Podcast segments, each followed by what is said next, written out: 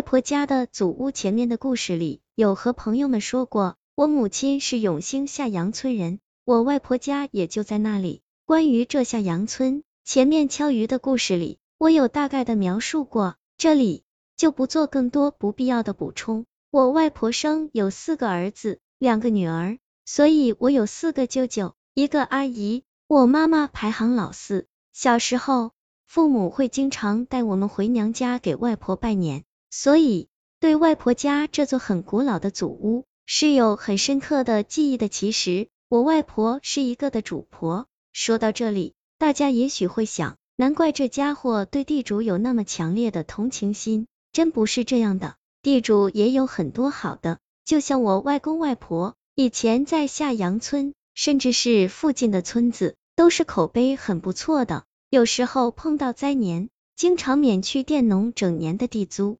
有时候还叫人偷偷挑一担子稻谷，晚上放在一些很困难的村民门口。也许正是外公外婆这种与人为善的为人处事，解放以后一直到去世都平平安安，政府也没有为难他们。只是外公很早就去世了，我没有见到过他，只是在外婆的祖屋的堂前墙壁上面挂有他的黑白意象，好像还是画的。其实外婆的祖屋虽然真的很大，但也只是出于家里孩子多的原因，四男二女，大家可以想象的。虽然房子大，但一点不张扬，甚至可以说很简陋，全是土木和石头结构，连砖头都用的很少。大门不是像大家想象的在堂前的正对面，而是在堂前天井的左侧一边，也就是说，从大门进去，先看到两面土墙和天井。往前走要往右拐个弯，才能看到堂前。这种朝向的房子其实很多地方也有，但现在我觉得当年外公应该是出于不影响别人通行的考虑，因为大门如果开在堂前正对面，就是一条很窄的小路。如果平时佃农挑着担子进进出出，一定会影响别人在外婆睡觉的房间隔壁有一个房间。房间的门上常年都挂有一把很老气的横锁，那锁的式样很奇怪的，就像一个凹字形，在凹字形的上面有一根细铁条，打开锁的时候，铁条是可以推到一边的。不过这个屋子，我印象中一直就没打开过，或者说我没有看到外婆打开过，我只是听我大舅舅说过，连我妈妈也没告诉我。我每次问他。他总是说小孩子不该知道的不要问。大舅舅说，那间屋子以前是外公和外婆睡觉的房间，外公去世以后，外婆还在里面住了好几年。只是后来不知道为什么，外婆就从里面搬到了外面一个屋子，把那间屋子锁上了，连窗户都是从里面关上的。如果不是平时家里来很多客人，或是正月里来拜年的亲戚朋友太多。实在住不下，外婆是不会打开那间屋子的。大舅舅还说，就算开了那房间，也不会让客人一个人睡里面，他一定是自己睡里面，或者让我妈妈、阿姨和他一起睡。后来我从我阿姨那里听到了似乎还算完整的关于这屋子的故事。我阿姨说，外公去世以后，外婆精神很不好，每天早上起来都会神神叨叨的说，老头子走了。却还是不放心我们啊，时不时还会回来看看我。阿姨、舅舅他们听得心里直发毛，但也没多想，毕竟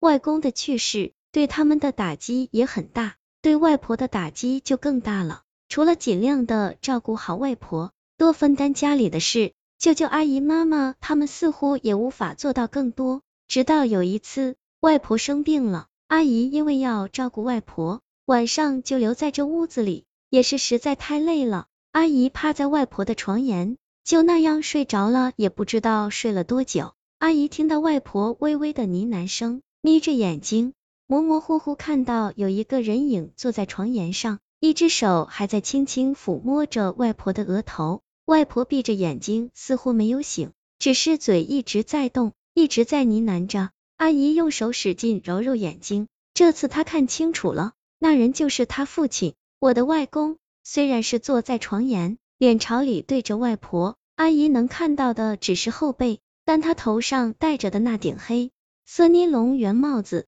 还是入殓的时候，阿姨亲眼看到外婆给他戴上的。虽然是自己的父亲，但阿姨依然吓得不轻，跑出屋子叫来了舅舅他们。等阿姨和舅舅他们回到屋子，已经什么也没有了。外婆依然在呢喃，头上都是汗。当天晚上，舅舅阿姨他们全都在房间里陪着外婆。过了几天，吃了一些药，外婆病慢慢好了。大舅舅和阿姨不知道哪里请来了一个据说很厉害的人。那人看完屋子，在墙角，还有屋檐，甚至是床里靠墙的很多地方。都撒了一些水一样的东西，还在床顶部横梁上面挂了一个黄色的小布包。对舅舅阿姨说，只要这屋子里还要住人，就不要打开或是取下那小包，也没什么大事，只是逝者还是牵挂着自己的家人，没事了。